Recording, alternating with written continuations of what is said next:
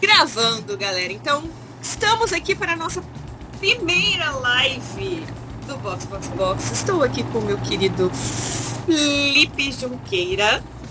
Olá. E temos quatro apoiadores conosco, porque essa é uma live exclusiva dos nossos apoiadores. Então, temos aqui a Bruna. E aí, galera? O Tudo Léo bom? e o Jaime. Isso aí. Então vamos aqui fazer um previewzinho de Vegas com a galera, conversando. Bem de boa, bem estilo box, box, box. E eh, vamos ver no, onde vai, aonde vai dar essa bodega, gente não sabe. né? Eu tenho, eu tenho que confessar uma coisa já no começo. Eu tô torcendo pra dar muito errado. Não alguém se machucar errado, mas assim. trágico. É a corrida pife, eu também tô pensando nisso. Tem dois Tipo motivos. assim, Número um, eu detesto menos de Las 10 Vegas. pilotos completando. Não, eu detesto Las Vegas. Já fui duas vezes, odiei. O segundo é que eu tenho certeza absoluta que a Liberty tá inventando esse negócio de Las Vegas para pressionar Mônaco e talvez tirar Mônaco do calendário. Será? Então, não. Então tem que dar errado. Então tem que Por dar isso. Isso aí, cara.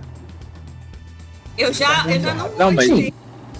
Eu já não gostei da pista Porco-Aranha, né?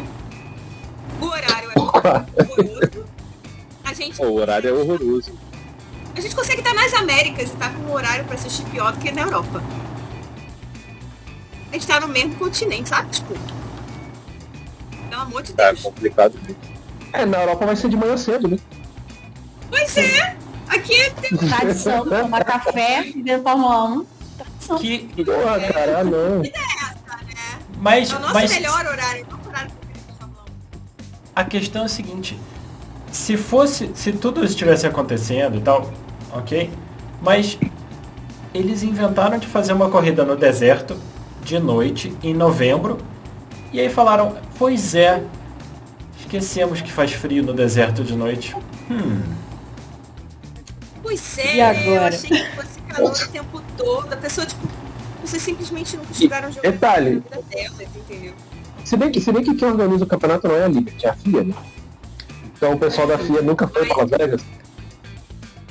a, a Liberty, não, a, a, a Liberty dá o calendário para a FIA e a FIA aprova. Mas a FIA nunca vai, Hum. vai falar tipo, você já É pensaram? quem negocia os contratos é a Liberty. Então é a- é ela E- que negocia e- as datas, e- outras coisas. em Las Vegas não tem contrato. Porque quem tá É a fazendo da a corrida é a Liberty. Ah, entendi. Não, então não é o contrato da Liberty com os promotores X das Não pontas. tem promotor. É, essa é a primeira corrida que a, a, a gente. FOM tá fazendo. A Liberty gastou uma É, grana, mas- eu não, sei, não, vou, não vou saber agora, né? 200. Tem que perguntar pro nosso amigo Google. Mas é uma 200. quantidade.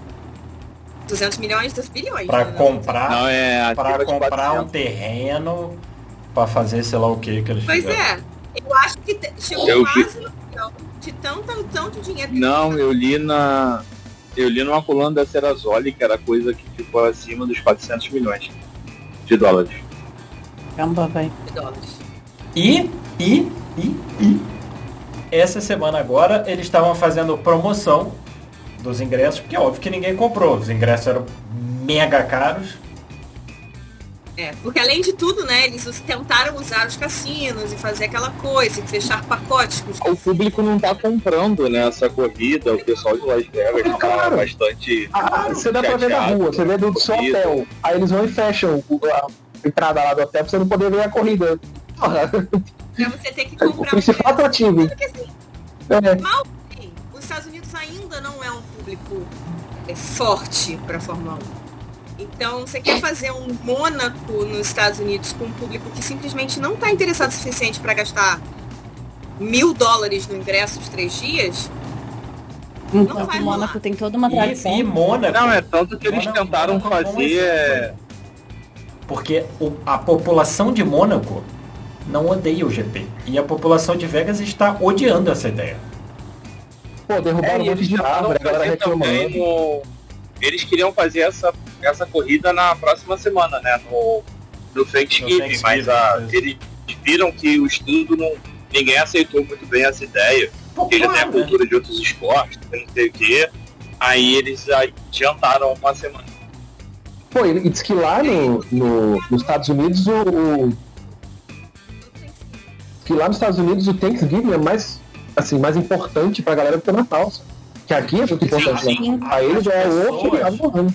As pessoas vão muito mais pra casa no Thanksgiving do que no Natal. Sim. É um dos grandes feriados, como a Independência e aquele da primavera, né? Então. Eles aproveitam bastante. E o Mas- Thanksgiving já tem uma, pro- uma programação vasta de esportes. Eles, aí eu acho que eles que tentaram pensar. encaixar a Fórmula 1 ali e não conseguiram. Você tem que É. pensar assim. A Liberty é uma companhia de mídia dos Estados Unidos. Ninguém pensou nisso. E como é que eles não sabem, né? Como é que eles. Ninguém lembrou é, Não, eles não é não saber. o, o jogo de Eu futebol acho que não é não americano saber. Eles quiseram tudo. empurrar. Eles quiseram empurrar essa corrida numa dessas programações do Thanksgiving. Só que aí Mas eles viram é que futebol o americano. retorno não ia ser. Tem Vai ter futebol, tem basquete, só que eles tentaram empurrar. Ué. É, a Liberty, a A Liberty ideia quer deles era essa. é que Fórmula 1 seja parte do, do imaginário né, estadunidense, assim como É, a. Indy, assim como a NASCAR e tal. Então eles estavam Mas isso não é uma coisa que tentando se criar- força desse jeito, né? Cê- Exato. Você não Quiseram tentar criar ali um novo, uma nova, ah, ah, um novo clássico do Thanksgiving, vamos Mônaco não é Mônaco porque Exatamente, surgiu exatamente. 10 anos atrás. Mônaco tem, sei lá, 50 anos de pista lá. Sim, Então, Mônaco, nós estamos Mônaco- falando de uma outra história. Mônaco começou 100 anos atrás. Aí vai. Sabe? Antes de Mônaco- existir Fórmula 1, a gente tem Mônaco. Exatamente. Quando- então, já- já tinha não é uma tradição de fácil. Mônaco res- Enfim, re- a gente- respira automobilismo, né? Você não tem só a Fórmula 1, você tem o GP histórico. Eu tava vendo, inclusive, uns Sim. vídeos, eu adoro ver o GP histórico. Eu tava vendo os vídeos e eu já tava aqui pensando, gente, acho que eu vou gastar, guardar dinheiro, não vou guardar dinheiro pra ir pra corrida de Mônaco. Eu vou guardar dinheiro pra ir pra, pro GP histórico, que eu acho que deve ser muito legal. Muito É, mais dizem que é um legal. evento muito massa. Então, assim, Mônaco é Aninha, quando que é, você sabe? O histórico? É histórico, eu acho que é mais. Eu acho que umas duas semanas depois do GP. Se eu não estiver enganado. Isso. Eu posso estar enganado. Não, mas Não, não, não escreva o que eu falei. Não, não é março, não. Não, eu acho que é nessa época mesmo. É É, eu acho que é. Eu acho que é junho, um negócio assim. Eu sei que é no Primeiro- início é É assim, começo de... Primeiro GP de Mônaco foi em 1929. Sabe, tradição não é uma coisa que se cria.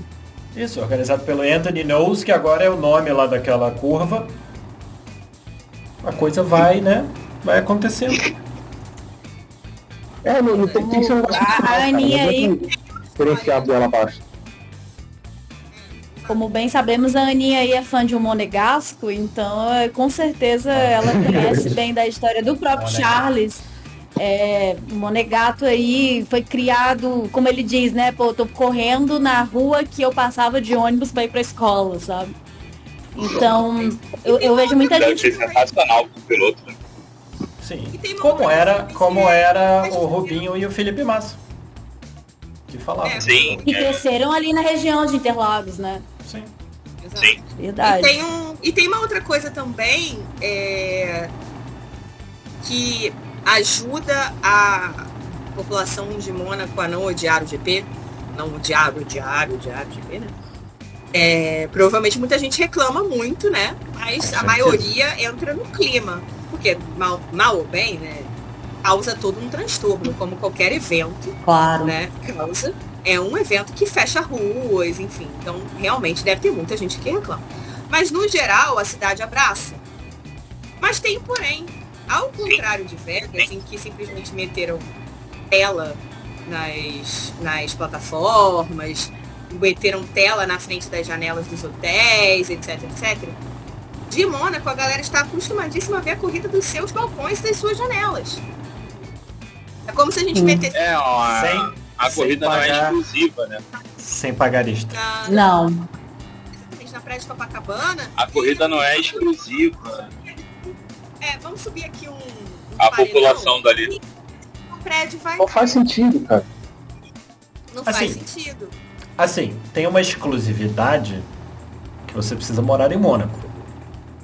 É que é uma puta de uma exclusividade. Mas você da Sim, sua Sim, varanda, sentido. faça o que você quiser. É, mas é pro público comum de Mônaco, não é? Interlagos que dá pra ver do prédio a pista. Que a galera consegue ver a corrida. É, de sempre fica um montão de gente lá. Quantos estádios de futebol no Brasil tem prédio em volta que o pessoal assiste jogo de casa, mano? No Nordeste tem bastante, né? Aqui no Rio acontece com o Botafogo, com o Newton Santos. Tem alguns prédios novos ali que você, bem dizer, consegue ver quase o campo todo. Eu tenho um amigo que tem um apartamento ali no daqueles prédios que você vê. Inclusive, ele ficou gravando pra mim o show do Red Hot. Aí imagina, doido. imagina se o Botafogo levanta uma tela preta assim, porque você não vai ver não. Aqui em BH rolou uma situação recentemente de uma pessoa que morava com a janela virada para dentro do campo do, do América. Colocaram uma placa na frente da janela dela e ela não conseguia mais ver o jogo lá da janela dela. E só que ela é atleticana. Nossa, isso deu uma confusão absurda com ela e a, a galera do, do América aqui. Por que sacanagem? Porque lá não era prédio, né? Tipo, é, dizem, assim, disseram que ela era uma vizinha bem complicada pra eles também, por não torcer pro América, etc e tal. Mas, assim, sacanagem absurda mesmo assim. É só uma janela. Ela, ela, é- ela jogava casca de banana no campo? Provavelmente não, cara. É só mesmo porque tentaram justificar o lance de terem colocado essa placa maldita. Enfim. Só, Mas- só dando um mas- mas exemplo assim, aqui em relação é. a futebol. Voltando né, ao, ao, a Las Vegas. Tem também a questão da saída do pit. A saída do pit é na tangência da curva 1. Cega e a, o traçado para a curva 2 é na saída do pit. Quer dizer, quem Porra.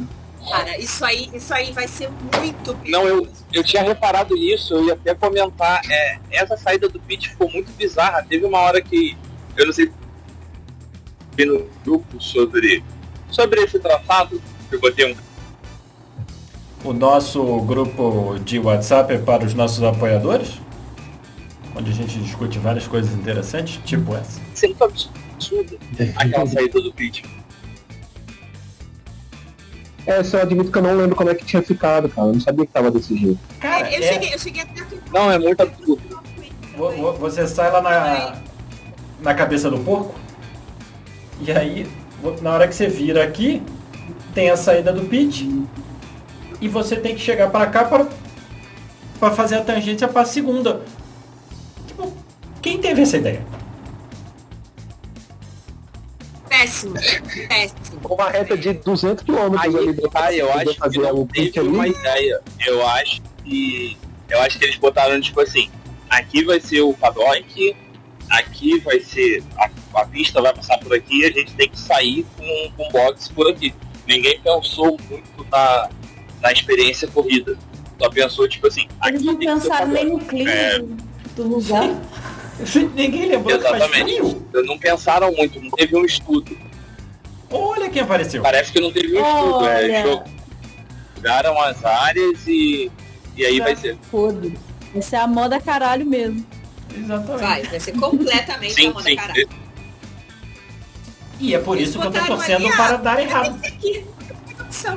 Vai ter que ser aqui. Aí fizeram ali, mas você olha que você sabe que vai dar. Você sabe vai. Você sabe que. Ali, Gente. curva 1, céu. cara, normalmente DRS é ali, né, na reta principal. Então a galera vai estar vindo louca no DRS de uma reta monstro.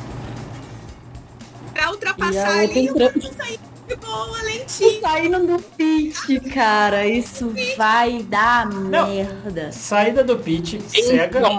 Se a pista não tiver modificação no meio do final de semana, quando o vento der merda, vai ser que nem, se eu não me engano, acho que foi Jeddah que eles viram que a pista era muito Sim. perigosa, tinha muitos problemas e mudaram já o traçado pro ano seguinte. Só que eu acho que essa pista de Vegas é capaz deles mudarem durante o final de semana, tentar ajustar, principalmente essa saída do pit.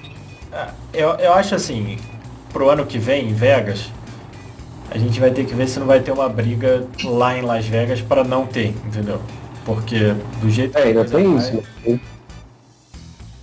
Né? Não tá muito bom Eu acho pro lado da Liberty porque o contrato da, da Liberty é com a prefeitura lá, com, com a prefeitura da cidade, né? Então eu acho difícil eles romper um contrato assim. Deve- A Liberty na besta deve É, ter umas eu- cláusulas. Eu não acho que vai romper o contrato. O meu medo é processo. Pessoal, os moradores lá, entendeu? Arrumarem uma razão qualquer. É. tipo, ah, Ah, É, é, mas a Liberty tem dinheiro pra pagar os melhores advogados e vai arrastar isso pra caramba. Mas as associações de morador nos Estados Unidos costumam são funcionar muito bem. sinistras. E elas têm É, dinheiro sendo- dentro O circuito de Miami foi dentro do estádio por causa disso, porque o, Sim. o terreno do estádio é da Liberty. E a corrida originalmente ia ser em circuito de rua em Miami, só que aí a associação não autorizou e Era eles tiveram tanta que dar um jeito e botaram dentro do estádio. era tanta briga que eles desistiram. Tipo, ah, vamos fazer aqui. É, então assim, se as a associação de moradores, né, as associações de moradores dos bairros lá da- de Las Vegas resolver encrencar, se der algum problema é, e eles resolverem encrencar, é, a Liberty vai ter um... Ele vai voltar pro estacionamento de algum hotel. Ah, vamos Pode, lá- pode voltar pro Caesar Palace. Grande clássico. Olha, da Fórmula 1. Vou fazer aquele traçado maravilhoso. Sim. E essa do Caesar Palace tinha o problema inverso, né? Porque eles fizeram no verão. E eles esqueceram que no verão é quente pra caceta no deserto. Aí no verão durante o dia, aí o pessoal morrendo Sim. lá de calor sofrendo. Não, o, o, o, o asfalto. Eles O asfalto soltava. Tipo, saia, voava pedaço. Meu Deus. eles acertaram a época do ano pra Vegas agora, mas erraram o horário. Óbvio. Sim, Se Mas fosse aí de o dia, no horário espetáculo. Seria melhor, mas eles precisam das luzes. Então, pra fazer as luzes, eles tinham era que ter colocado no verão. Ou na primavera, junto com, com Miami, né? Naquela época ali de Miami, pronto. Já resolvi um grande problema que é a. da logística, né? é, É, faz sentido. Dos Estados Unidos é muito ruim também por causa da logística, porque Miami quer ser no início do ano, que é onde começa a perna europeia. E eles não querem ficar perto ali do Canadá, que precisa ser ali naquela época por causa da temperatura, porque senão fica muito frio. E aí, enfim, você vem para América só por causa de Miami, volta correndo para poder fazer a perna europeia, faz a perna europeia, volta no meio da perna europeia, volta para o Canadá por causa do- do- da corrida do Canadá, aí volta para a Europa para terminar a, a perna europeia. Lembrando sempre do compromisso de ser neutro de carbono em 2030, se eu não me engano. 2030. Eu não sei como que eles vão conseguir. Vai, vai muito. Botando É, equipamento que em navio, floresta amazônica pra acontecer isso. com os pilotos vindo de jatinho, cada um num jatinho. Hum, Vai ficar fácil, né? Não, é Tá só difícil. você.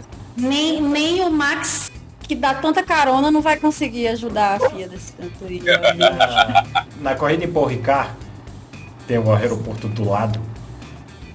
E tem um amigo que gosta de ficar olhando avião, não sei o que. Cara, a fila de Ah, avião ele é é bizarro.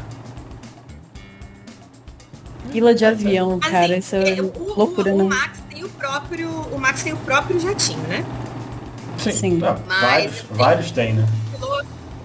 É, eu sei que o Leclerc ele tem um patrocínio, que é da Vista Jet, né? E eu sei que ele não faz essas pernas longas, tipo, Europa, é, Américas, de, de jatinho.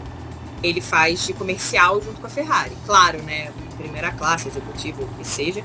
mas ele faz comercial. O Max tem o próprio jatinho. Eu me lembre dos pilotos, o Max é o único que tem o próprio jatinho. Eu acho que o Stroll e o Lando tem Outros- também. O Stroll, o, Stroll não, o Stroll deve ter o próprio jato, não é possível que ele não tenha. É verdade. O Lando, se eu não me engano, tem também.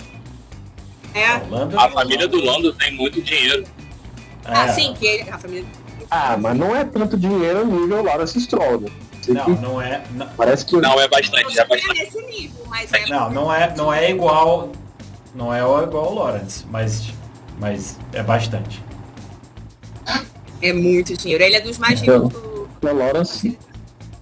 Que o Lawrence é o último chefão, né, cara? Não, não chega nem a ser o- igual o pai do, do Latif, porque o pai do Latif ele tem muita grana, mas ele não investia um zilhão de dólares na vida.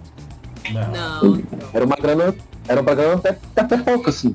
Agora o Stroll, tipo, não, vou, vou comprar a equipe pra você. Agora o Stroll é o último chefão. assim.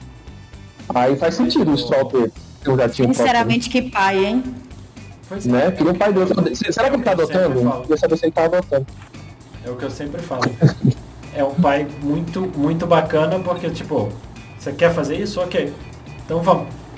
Vamos, vamos nessa. Eu te dou todos os meios, agora faça. Exatamente. É Aí a agora- história do.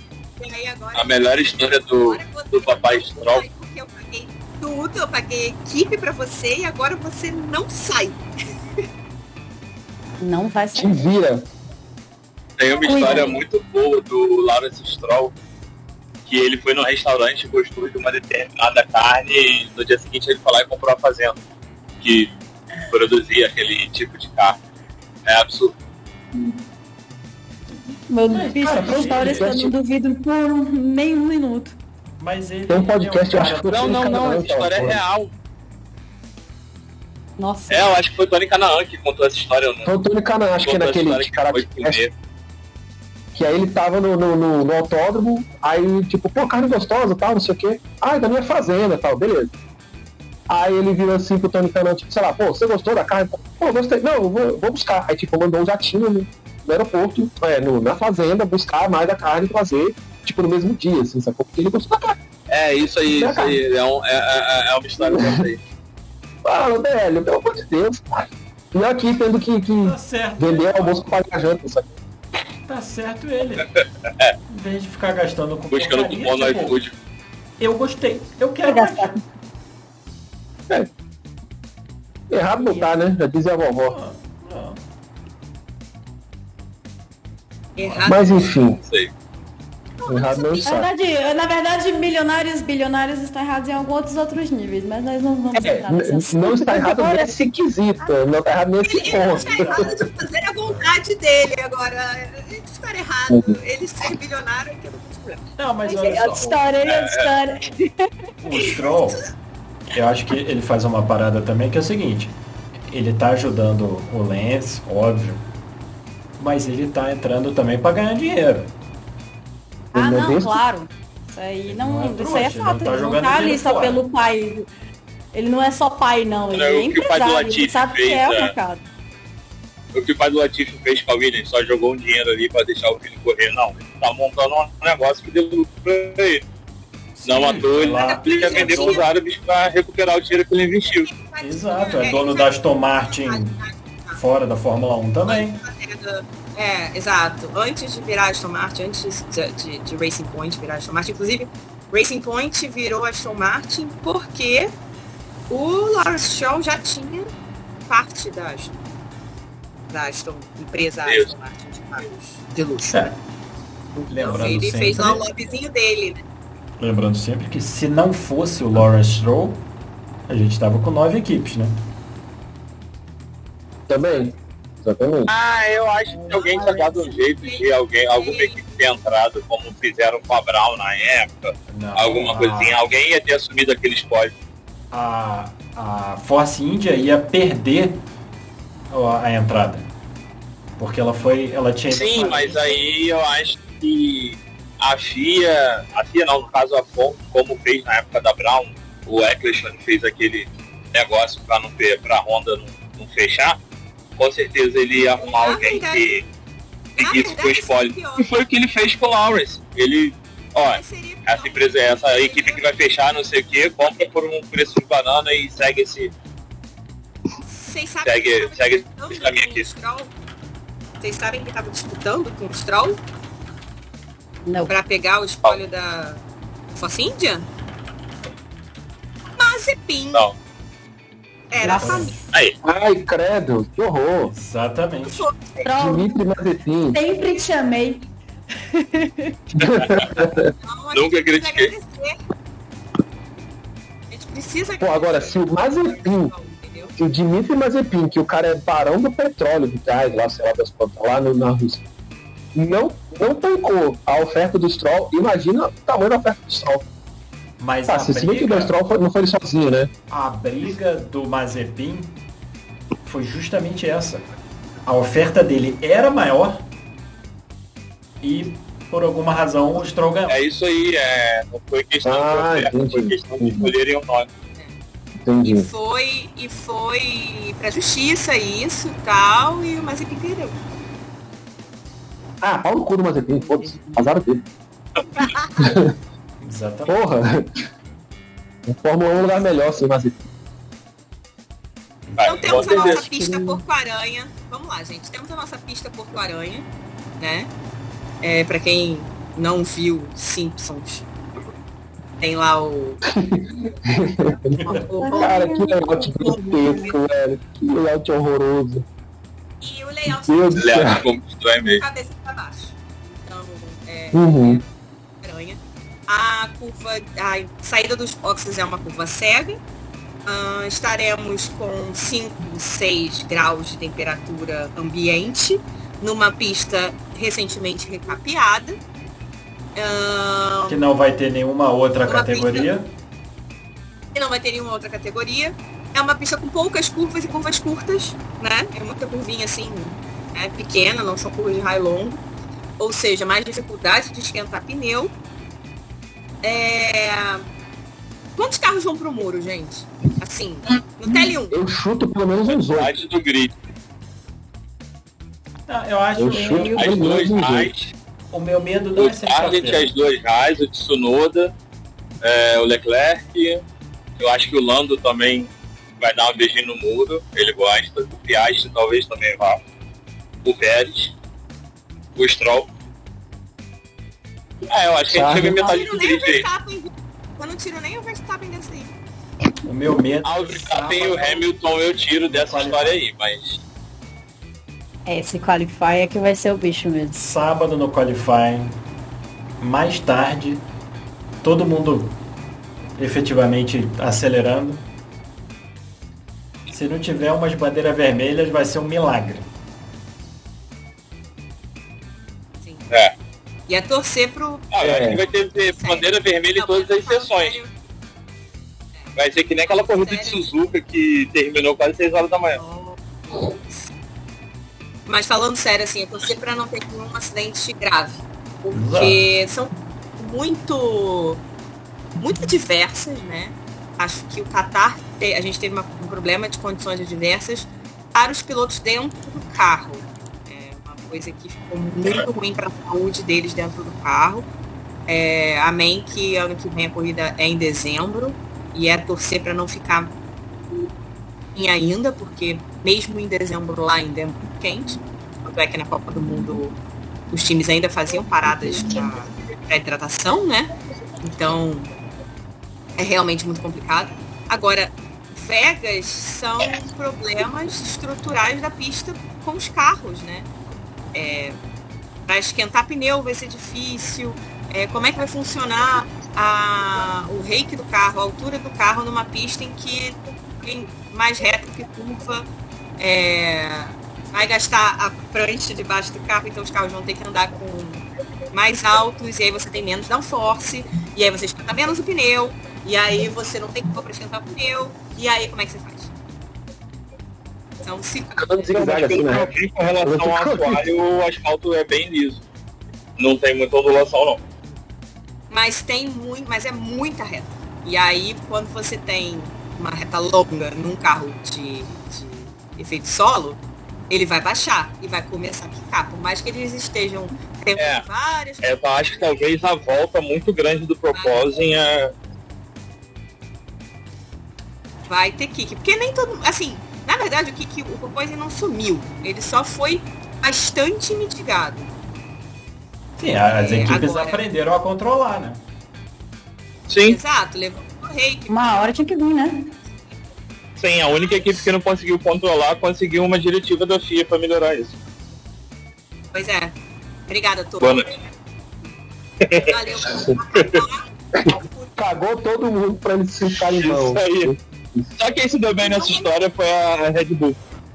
E não melhoraram. O pior de tudo, Mais uma vez. fizeram isso tudo e, fizer, e mantiveram a porcaria do, do no-code pra esse ano estarem uma bosta de novo.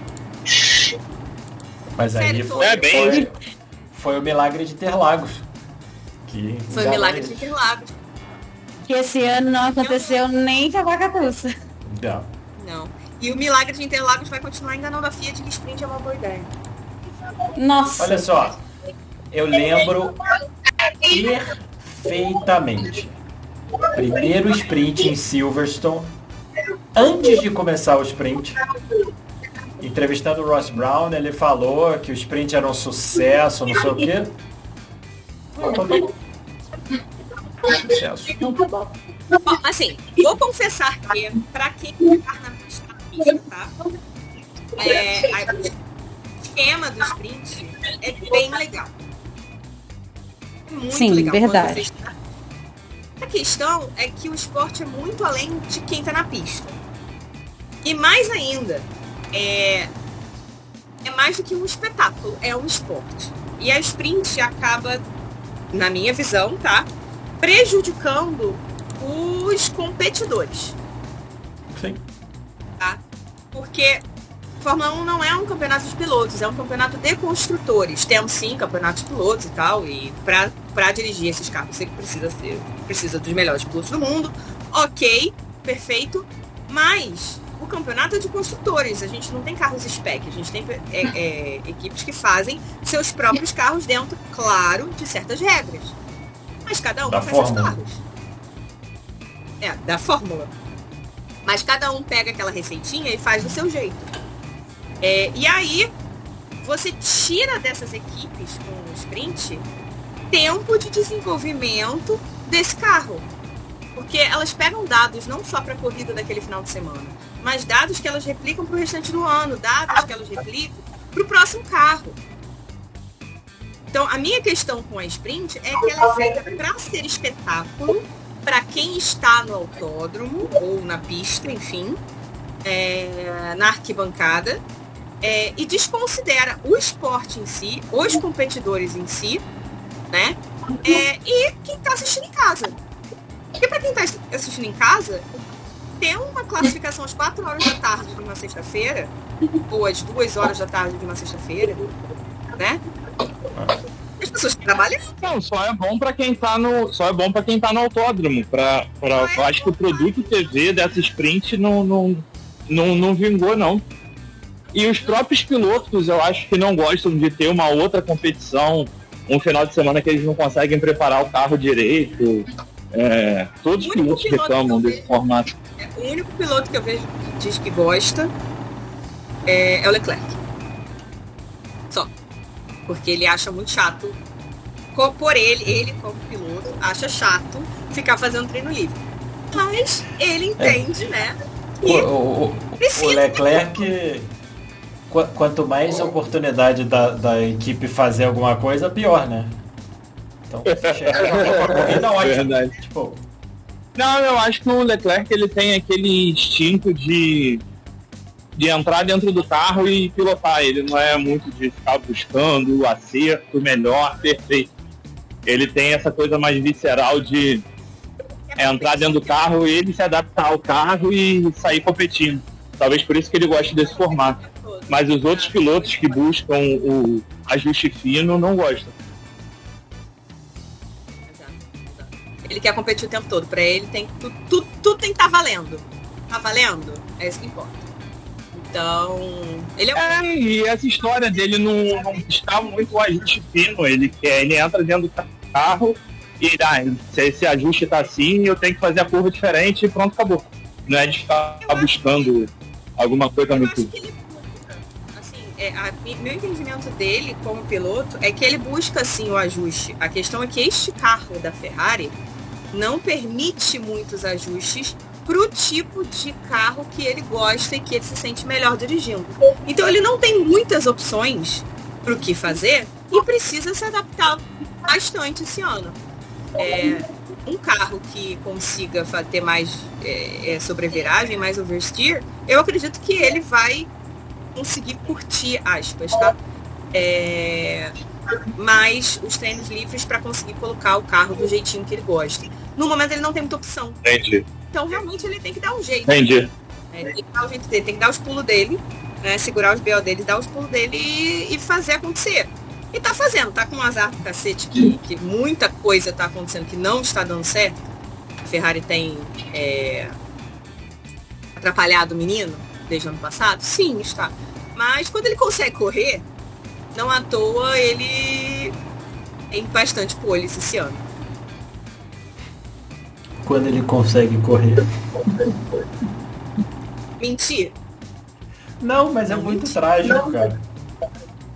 Eu menti. É, é realmente é uma coisa que a gente ri com dó no coração. O que eu posso fazer, gente? Já fa- Olha só, eu sou botafoguense, ferrarista e charlista. Leclerquista. Eu tô ferrada A na Aninha, vida. ela. No céu ela já tá, gente. Porque Eu sou sofrimento puro foi com ela sofrimento. É, Pense pelo lado bom, você poderia ser ferrarista no começo dos anos 90, né? No começo dos anos 90. Perrengue. Foi foda. No começo Vai do- ser dos puxado, cara. 90, eu era muito novinha e eu só gostava do Senna por motivos de Senna. É, o. Mas eu tinha da Ferrari anos tem uns ele- 30 anos aí, né? De- Até o Michael.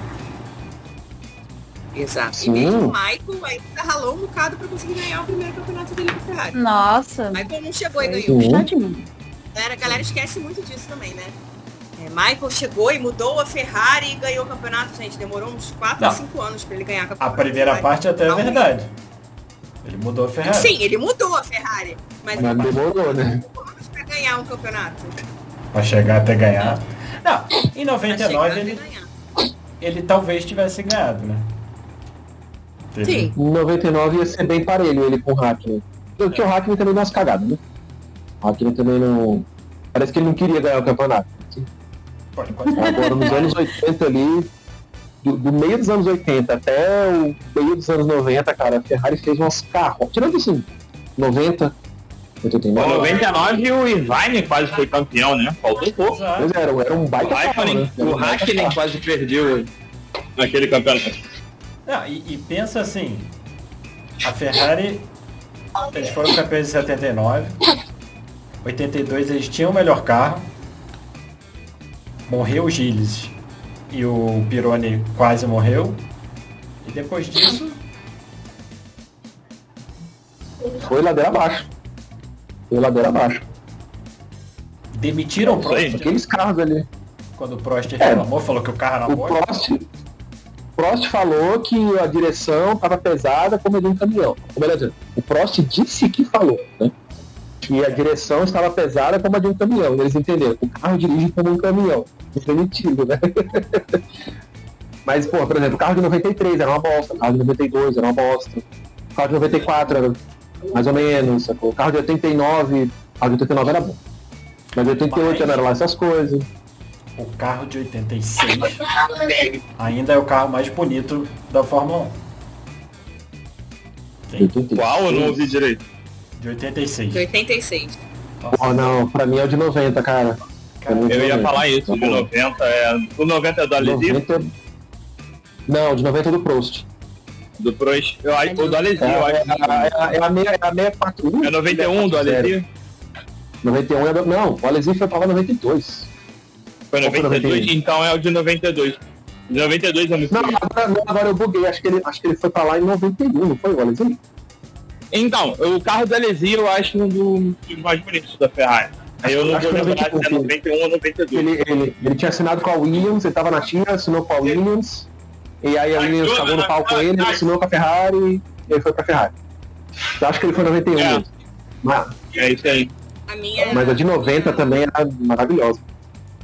A minha memória afetiva do carro da Ferrari era aquele Fiat gigante na frente, no bico.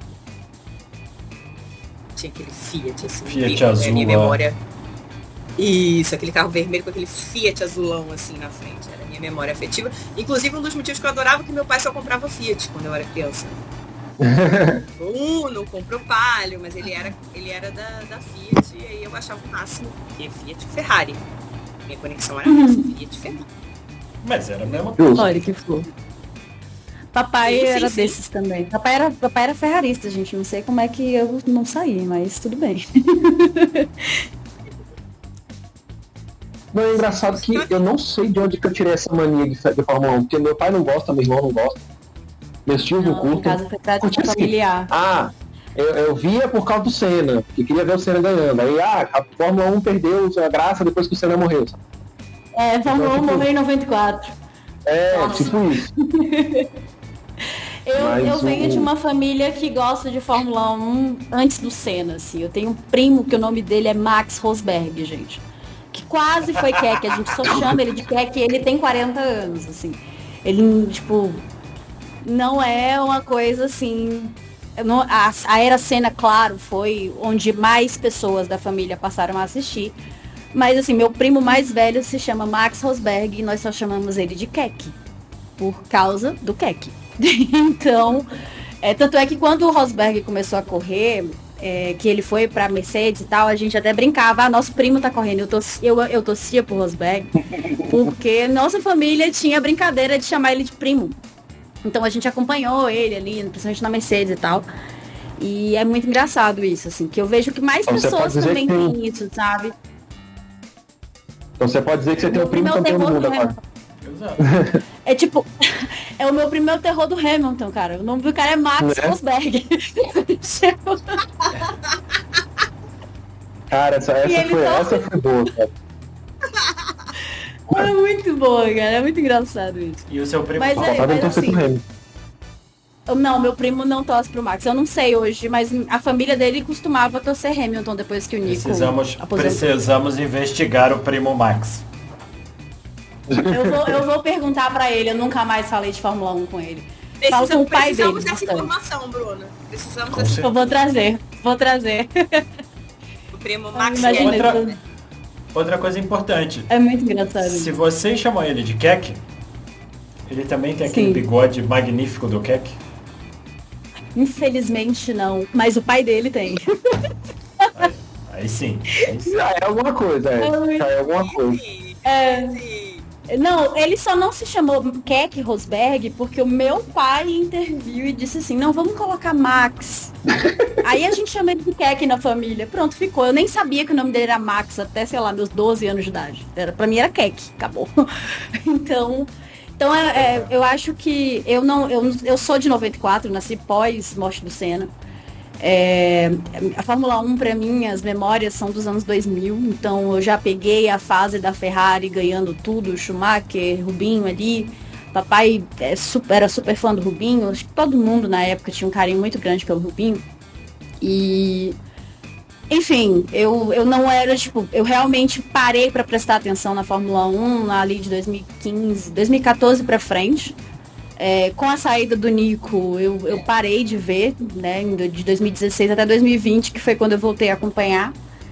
E quando eu voltei a acompanhar foi que eu achei o Tcheco, eu sou muito América Latina em primeiro lugar e eu tenho uma comunidade muito forte de, de tchequistas do México que eu tenho contato, do Chile também. Então acabou que muito por isso eu acabei entrando na onda do Tcheco, ainda na época de Racing Point. E, enfim, eu entrei nesse assunto aqui aleatoriamente só porque a gente falou aí sobre, sobre conexões com Fórmula 1, assim. Porque- Mas as memórias sempre estão muito ligadas à Ferrari, por causa do- dos anos 2000, de fato. Depois veio o Red Bull Sim. com o Vettel, né? Tipo, ainda cheguei a pegar aquela a- aquele a energia. Eu lembro de ter visto, a minha mãe gosta de Fórmula 1 pra caramba também. E eu lembro de ter visto a primeira, aquela corrida que o, foi o primeiro pódio do Max, do Verstappen, no caso. E minha mãe dizendo assim, olha, esse menino é bizarro de bom. A minha mãe adorava o Max, assim, tipo, real. Não sei se hoje ela também continua na mesma vibe. Eu, eu, eu acho que ela tá mais pro Hamilton, assim, pelas questões sociais e tal. Mas ela sempre foi muito é, ligada no tanto que o Max corria bastante, assim e tal. É muito doido, assim, minha família passou muito esse lance de Fórmula 1 dentro de casa mesmo, assim, de acordar de manhã e tomar café vendo Fórmula 1. É muito doido isso. Mas é, é, Dentro do que a Globo permitia.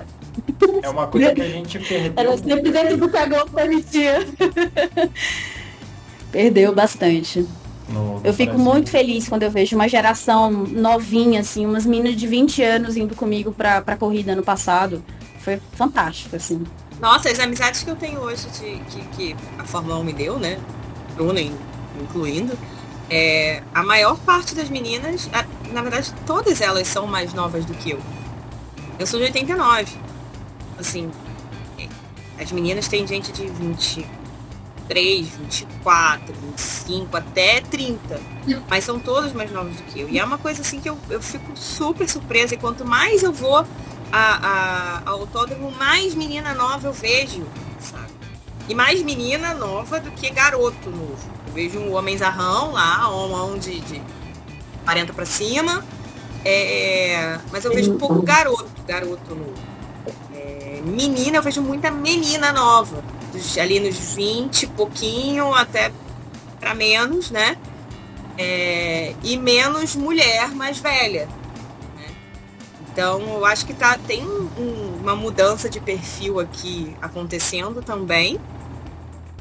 Sim. Acredito sim que é um pouco a ver com Drive to Survive como porta de entrada, tá?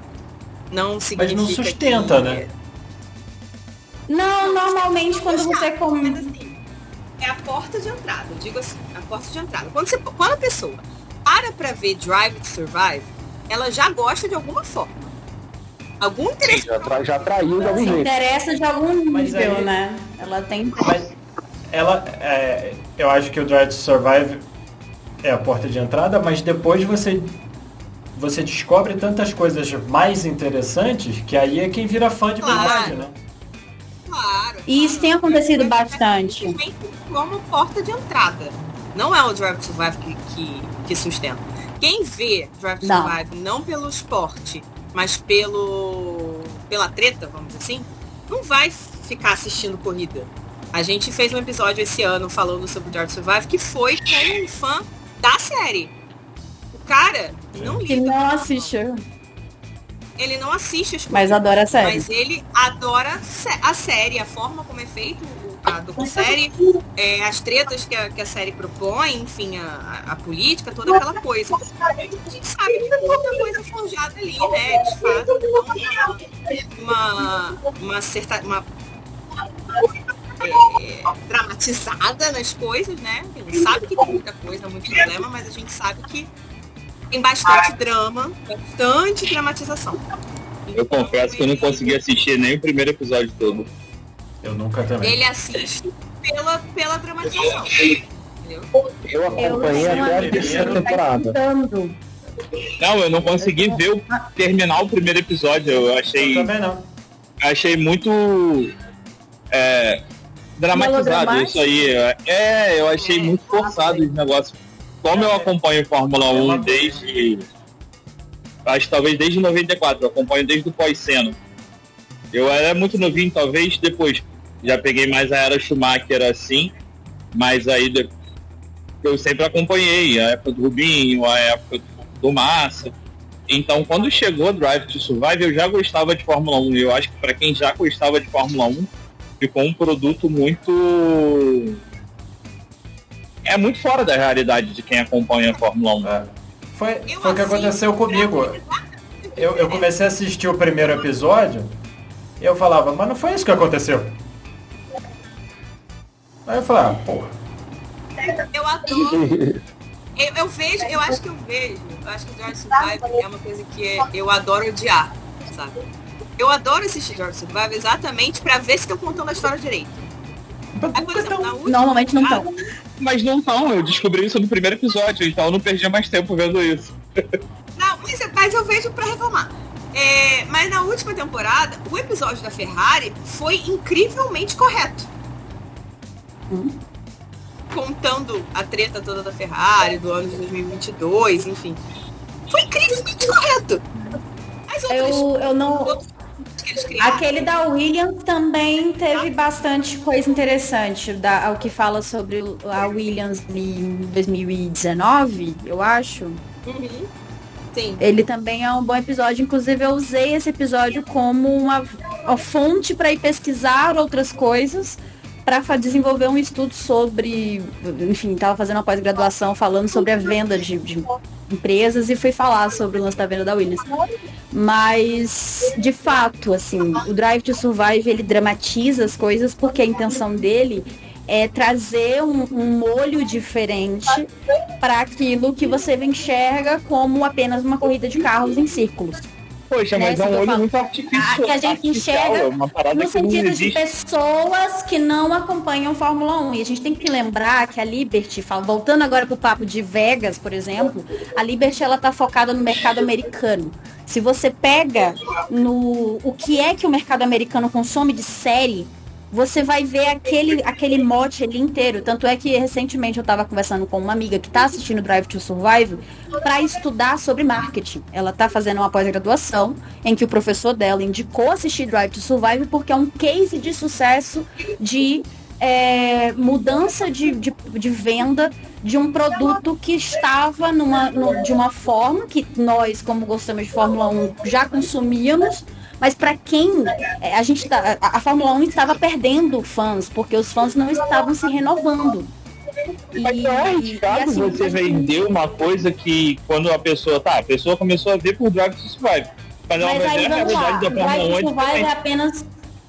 O Drive to Survive, como a Aninha falou, é apenas uma porta de entrada e ele é apenas uma das frentes. Vegas, por exemplo, Vegas e Miami são outros tipos de frente que a Liberty achou para trazer esse mercado americano, que é um mercado que consome muito, para dentro da Fórmula 1, que é um produto caro que eles querem vender. Entendeu? Então, o, não é que o Drive to Survive vá ser correto por isso. De- definitivamente não. Mas o Drive to Survive é um produto e quando a gente entende ele como um produto, e, e a Aninha, por exemplo, que, que, é um, que é uma produtora de conteúdo relacionada à Fórmula 1, é, quando ela consome Drive to Survive, ela vai na intenção de entender como esse produto apresenta a Fórmula 1 e como ela, como produtora de conteúdo, tem o papel de mostrar o que aquilo ali não está mostrando e de corrigir o que aquilo ali deturpa. Então, a, importância dos podcasts de Fórmula 1, a importância de se informar sobre quem gosta de, de Fórmula 1 e não sobre quem está ganhando dinheiro com isso, é, é, vem justamente desse contraponto. E assistir o Drive to Survive, ele está para além de uma, divers, de uma diversão. Porque, gente, para vocês que gostam de Fórmula 1, vocês iam assistir aquilo ali como comédia. Real. Eu assisti. Eu não acompanhei as primeiras temporadas que foram que estavam que, que, estavam passando Drive to Survive, como eu falei, eu parei ali em 2016 e voltei em 2020. O Drive to Survive veio justamente logo após. E quando eu vi aquilo ali, sabendo como funcionava a Fórmula 1, eu fui atrás da história real. E eu, tipo, a partir dali eu comecei a ver aquelas temporadas assim. Primeiro, para saber o que que bate, o que que não bate, porque tem algumas coisas que batem sim, não é tudo que tá, que tá deturpado. Mas é óbvio, é um tipo de narrativa construída para você criar empatia com as, os personagens que são criados. Criar empatia com a Haas. Gente, a quantidade de gente de, que eu vejo hoje, tipo, São Paulo mesmo, eu tava andando um dia em São Paulo e vi umas três pessoas com a camisa da, da Haas. E não era época de GP. Eu não tô falando assim. A galera é, É, muito. o, Dan- o Daniel Ricciardo. Então, o Daniel ganhou uma legião de fãs. Não só, não só falando de Drive to Survive, só fãs de Drive to Survive, mas a simpatia do Daniel foi usada como uma muleta naquela série ali. É, talvez seja o único piloto que goste de Drive to Survive, se deu bem com isso. Ele fez, ele fez todo um mercado em cima disso, porque ele sabe que o mercado americano, que é onde ele adora estar, inclusive não duvido que um dia ele vá parar na Indy por causa disso. É... é, Gente, ele conseguiu fazer toda uma parada. E assim, pode não ser por onde as pessoas vão permanecer se informando. Drive to Survive não, não serve como fonte de informação.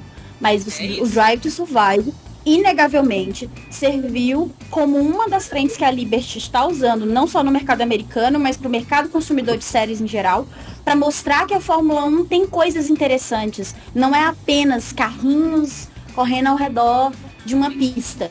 Que Mal entende, bem. tipo, porque as- porque a visão das pessoas que não acompanham a Fórmula 1 é essa. Primeiro que não é esporte, que é uma coisa que eu acho super interessante o lance do, do backstage está sendo mostrado no Drive to Survive, é mostrar para as pessoas o quanto é difícil você ter uma performance esportiva para ser piloto de qualquer categoria de automobilismo. Imagine a Fórmula 1, que é de fato a, a categoria é, enfim, a top 1 das categorias de Fórmula 1 no sentido de cobrança física das pessoas. E, e esse segundo ponto é de entender mesmo como funciona a questão de um campeonato de, de construtores, um campeonato de pilotos, como eles conversam entre si, onde que eles se separam. Essa, essa conjuntura, gente, para explicar isso fora de um contexto de uma narrativa criada para te prender, se torna chato para quem não está interessado. Então a pessoa tá ali entediada e muita gente, principalmente nos Estados Unidos, vai lá, mete o play naquilo ali e pensa, pô, interessante, tem pessoas pilotando esse carro, tem pessoas construindo esse carro, tem pessoas liderando essa equipe. Então você acaba humanizando aquele processo que não, tipo, para quem tá vendo só a corrida, não tem esse interesse. Nem essa visão. Faz sentido. O mercado, o mercado estadunidense é, ele é muito formado pelo showbiz e pela conexão com os artistas, né? É, não é não é a arte em si, é a conexão dos artistas, é a coisa do paparazzi, é a coisa de with the Kardashians, é, o mercado de entretenimento do é, é, norte-americano é isso, né? Estadunidense é isso. E mal ou bem, por toda a sua força, é uma tendência mundial. Então, Sim. Drive Survive vem é, e coloca a Fórmula 1 dentro dessa tendência. Pra gente, não faz diferença se Drive Survive existir ou não. A gente, pra assistir, a gente vai rir. A gente vai falar, porra, não foi assim que aconteceu. Não, mas espera aí, teve isso aqui, isso aqui, isso aqui. Mas, pra quem está assistindo, o Drive Survive vai mostrar, ainda de forma superficial, mas vai mostrar que é, existe toda uma questão política, que existe toda uma questão de desenvolvimento de carro, de engenharia. É, vai trazer para aquela para aquele fã, para aquela pessoa, para aquela pessoa que está assistindo, no caso, né? É, a empatia com os pilotos. É uma coisa que é difícil, que era uma coisa que assim, nos anos, eu lembro dos anos 2000, a gente não tinha grande noção é, da- das personalidades dos pilotos, de quem eram os pilotos, de, de, de história de vida e tal. Não era uma coisa que era fácil de você conseguir ter Até acesso. porque a Fórmula 1 trabalhava ativamente contra isso. Contra Sim. isso. Sim. exato. E aí, quando a Liberty compra né, os direitos com a FOM e tal, eles mudam completamente esse paradigma exatamente porque nos Estados Unidos, se você não tiver essa conexão com a pessoa, com o personagem, com o, o- a estrela, vamos dizer assim, não vai rolar. A pessoa Exatamente. não vai continuar acompanhando qualquer Não. esporte, qualquer coisa. Eu. E infelizmente Eu sou- isso vem virando uma tendência fora de lá também. Isso é, é, é meio chato até de, disso, É. admitir isso, mas é real. Eu só discordo de uma coisa que você falou, Aninha. Eu nunca assisti, não tenho interesse em assistir, mas eu não posso falar que a existência do Drive to Survive não seja importante para mim. Porque é o que possibilita, o que possibilitou a expansão da, da Fórmula 1, a- o progresso da Fórmula 1. Então é mega importante. Não assisto, não tenho interesse. A existência dele muito me interessa por, porque tem um impacto positivo na Fórmula 1. A quantidade de novos fãs. Pô, não tem nem. Não, Não tem, negado. não, não, não tem como argumentar que não é bom. As Aliás, vendas de Interlagos não digam, né? É, não, deixa eu comentar uma coisa muito legal. É, por duas vezes lá em lá em Interlagos, eu tava conversando com os amigos e tal, tal, tal. E aí algum amigo falava, olha, ela tem um podcast, viu? Ah, é, ela tem um podcast? Tem, tem o Box Box Box. Ah, eu escuto. Aí, Tá Umas duas vezes. Eu conheço. E uma. E a outra, a mais legal, na verdade, não foi nem comigo. Foi com uma amiga minha, Ana. Ela tava. Onde ela tava? Ela tava em algum lugar, eu não vou me lembrar agora. Onde. Ah, sim, ela tava na sexta-feira, né? Foi um, um horror a sexta-feira de, de Interlagos. É, foi. A gente demorou uma hora e meia só para conseguir entrar no trem. É um caminho que a gente Caramba. faz, gente, 20 minutos caminhando do setor A até o trem. A gente demorou uma hora e meia para entrar no trem, sabe? A gente andou. Demorou ali os 20 minutos para caminhar e mais uma hora e meia para conseguir entrar na estação mesmo. E aí mais um. a- entrar no trem foi rápido, quando a gente subiu, o trem tava parado, a gente correu. E aí. E aí ela entrou no, no outro. No, no metrô. né? Ela saiu do trem que tava comigo, foi para um outro metrô. E tinha uma menina que ela falou que devia ter ali uns 14, 15 anos, por aí. E queria falar de Fórmula 1. Tava com a mãe e tal, e a mãe não tava nem aí. A menina viu que ela tava vindo de Interlagos. E elas começaram a conversar sobre Fórmula 1. Começaram a conversar, começaram a conversar e falando, falando, falando, falando. E a minha amiga super feliz de estar conversando com uma menina, né? 15 anos. E aí ela virou pra menina e falou do, meu- do, do Box Box Box, falou do podcast, e menina falou, ai, escuta, eu gosto. Então assim. A gente É muito bom, cara. toda um- uma renovação de público é que essas essa ah, presença midiática é muito importante e aí temos Drive to Survive como um sucesso mundial. E temos sim os podcasts que são mais de nicho. O Box Box Box tem o, o boletim do Paddock né? É, é, então assim são coisas que que ajudam a manter e a criar e a, a- a- manter o esporte relevante. Inclusive, né, se, você se reconheceu nessas histórias, vem contar pra gente. É, vem, Por favor, por favor. Menininha de 15 anos, já pode ser Exato. 15, pode ser mais, tá? Desculpa se eu falei demais, se eu falei a sua idade errada, mas é que eu realmente não sei.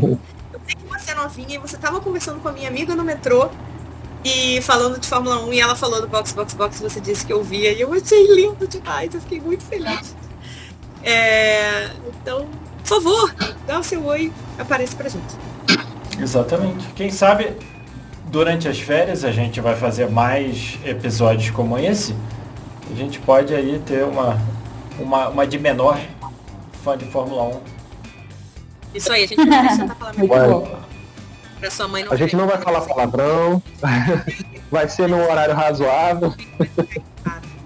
Então, sua mãe Exato, não não- ficar irritada, a gente promete ela palavrões. Não pode ser de noite quando tem escola no dia seguinte. Exato, não, Vai não dar queremos atrapalhar. É. Então, gente, cara, foi muito legal conversar com vocês. Muito legal. Claramente faremos mais vezes. Com certeza. Pretendemos fazer de forma ah, aberta e aí não necessariamente a gente vai ter esse papo aqui, né, com todo mundo com câmera e tal.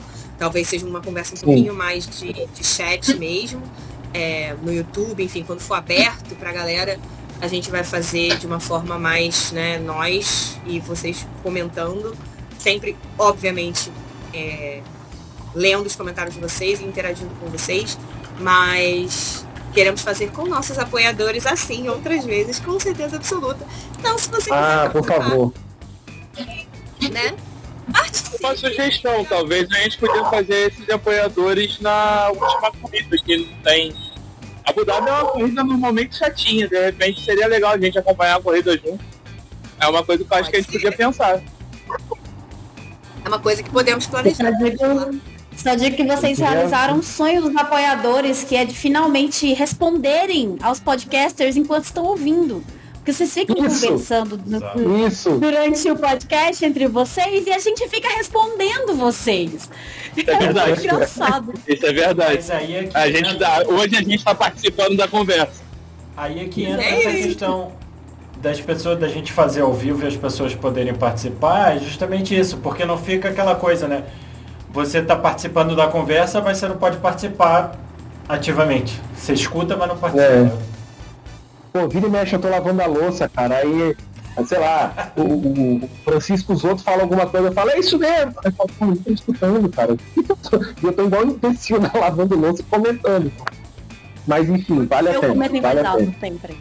Eu vou, eu vou pra vocês que quando eu não participo do episódio e aí eu ouço pra aprovar, enfim, porque a gente sempre escuta, né? Antes de aprovar, todo mundo escuta, ou, ou os que conseguirem escutar, escutam pra aprovar, fazer alguma mudancinha e tal na edição. Pra ver se tem É, alguma diga- barbaridade.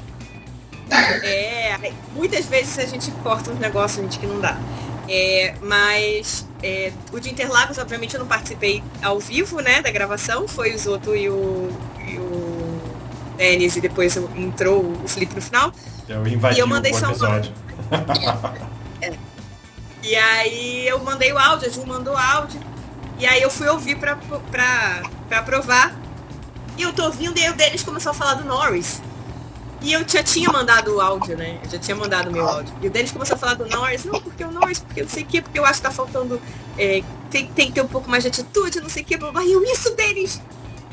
Isso! e aí, você escuta o meu áudio depois, eu já tinha mandado o áudio. Você escuta o meu áudio, eu falei exatamente a mesma coisa que o Denis sobre o Norris em momentos diferentes. Então, assim, eu estava pro- ouvindo, né, um episódio que eu não participei e eu estava fazendo exatamente o que vocês fazem. Então, sabemos, sabemos como funciona. Normal, normal.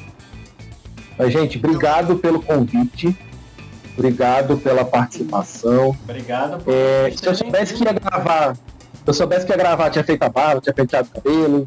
Eu achei que ia ser só um bate-papo mais, mais informal. Fui pego com as calças na mão aqui, mas tá valendo. Ah, pelo Foi bom bater tá um de papo com vocês. Hoje, hoje eu vim fardado de Sebastião. É. Eu, eu comecei. você- você é policial, você vê isso, verdade? Não, fardinha de Sebastião aqui, que a gente fez Eu acho que no início estava, mas eu comecei E a com galera assim, seu, tá? seu boné novo. Bonezinho, esse bonezinho. Sim. literalmente apaixonada por esse boné da Ferrari. Eu gastei Muito o meu lindo, e o meu fígado nele, mas ele é muito lindo. E agora eu tô usando ele pra tudo quanto é canto, ainda mais no calor, no Vai, sol. Então- vai se então- pagar. Justo. Eu vou mostrar pagar, a coisa de. Fórmula 1 que eu tenho, que eu mais gosto. Não, Ô, nossa. louco, ô, louco. Que demais! Nem tem Caraca, problema, velho. Não tem problema. Acho justo. Acho... Eu, eu não tenho nada, eu vou ficar devendo. Não tem como mostrar tudo porque eu não Não, não tem. tirar. Aqui, aqui só tem esse pôster mesmo. Mas lá dentro eu tenho minhas, minhas coleções de boné de Fórmula 1. Ai, gente. Que lindo. Cara, que legal, que legal. O Rubinho. Esse aqui veio diretíssimo de Maranello. Ai, gente, eu tenho, né? eu tenho um outro item aqui. Esse ano eu ganhei de presente do meu marido o, livro do Ayrton, né? Aquela, aquele que vem com várias coisas. Caraca, é muito Nossa, legal. Ah, eu tenho, eu tenho ele aqui, Esse ó. livro Eu tenho ele ali também, ó. Esse livro foi assim, o, o presente de aniversário mais, assim, só não foi o melhor presente, porque eu já É ganhei muita legal. coisa boa dele. Mas foi assim, esse ano ele disse assim. É, eu não quero dar pra você nada de música, porque toda vez ele me dava algum LP que eu queria, alguma coisa assim. Já me deu show. E aí, esse ano ele, não, eu quero dar pra você alguma coisa de Fórmula 1. Quais são os pilotos que você gosta? Aí eu, vixe, pra conseguir coisa do meu piloto aqui é muito difícil. Aí eu peguei e falei, cara, sendo bem honesta, pra tu acertar sem erro nenhum, vai no Ayrton. Vai no Ayrton porque não tem como, né? Tipo, paixão nacional mesmo. Aí ele achou esse livro e comprou, e assim, eu já tinha visto ele, eu tinha pirado nele, porque ele é um item de colecionador total, com cartinhas, legal. velho. Dentro, é- as, as réplicas são muito legais e, e tá muito bem feito. A diagramação das fotos é impecável, assim, é, é um material, uma reunião de material que todo fã do Ayrton, se puder ter, precisa ter, assim, é bem legal mesmo. É, é um, é um produto que é difícil achar igual, porque é, é muito incrível. Sim. como produtora editorial. Então, eu quis peraí. é um. Parabéns pro marido da Bruna. Por ter achado e por ter. Ele não entende nada de Fórmula 1, mas ele mas é limpa a casa pra mim enquanto eu estou assistindo, pra eu não parar de assistir. Vocês É são isso aí. maravilhosos. Certíssimo, isso aí. Maravilhoso. Maninha conhece. ele, palmas pra ele. Então é isso, Palmas gente. Muito obrigada pela presença de vocês. Faremos mais vezes, faremos mais vezes. É, para quem quiser, gente, sejam apoiadores. Estamos no Apoia-se, estamos no PicPay, Cashbox Box Box. É, deixem lá seu apoio. A partir do apoio de 10 reais, que é o plano Silverstone, vocês já fazem parte do nosso grupinho de WhatsApp, que é maravilhoso e que é por onde a gente marca essas coisinhas legais aqui, que serão essas, essas conversinhas, essas livezinhas com nossos apoiadores. Para vocês finalmente conversarem. Vale a pena, viu? E tem. E tem uma coisa, né? A gente fazendo uma coisa assim, a gente pode agradecer ao vivo e a cores. Tá vendo? Agradecemos ao vivo e a cores. Então, vou começar Pelo, vou pelo agradecer apoio, sempre- né? Vou agradecer sempre aos nossos apoiadores Monza. Muito obrigada de coração. Que é aquela galera que dá aquele troquinho, aquele cafezinho pra gente, ó. Ajuda pra Que caramba. ajuda um monte. ajuda um montão. E para os nossos apoiadores, né, é, dos nossos outros planos, Silverstone, Interlagos e Mônaco, nosso é, agradecimento de sempre nominal. E agora a gente pode começar diretamente, diretamente com pessoal que está aqui. Olha só isso, cara. A galera que está aqui conversando. com a gente. Então, nosso agradecimento de coração para Bruna Soares, De nada. pro Leco Ferreira, Obrigado. pro Fernando Jambeiro, pro Jaime que estava aqui, De nada. mas ele teve que sair. mas pro Jaime também. E também a Leonardo Santos, Hugo Costermani, Guilherme Gomes, Rodolfo Tavares, Carol Polita, Diogo Moreira e Ed Silva. É isso, galera. Muitíssimo obrigado. É isso. Boa noite, galera. Sabe- Até a próxima e vamos marcar abraço. aquele show em Botafogo no final do ano, hein? Isso aí. É isso aí. Obrigado, gente. Forte abraço. Até o próximo episódio. Até a próxima. Beijos. Até. Valeu, galera. Boa noite. Box, box, box.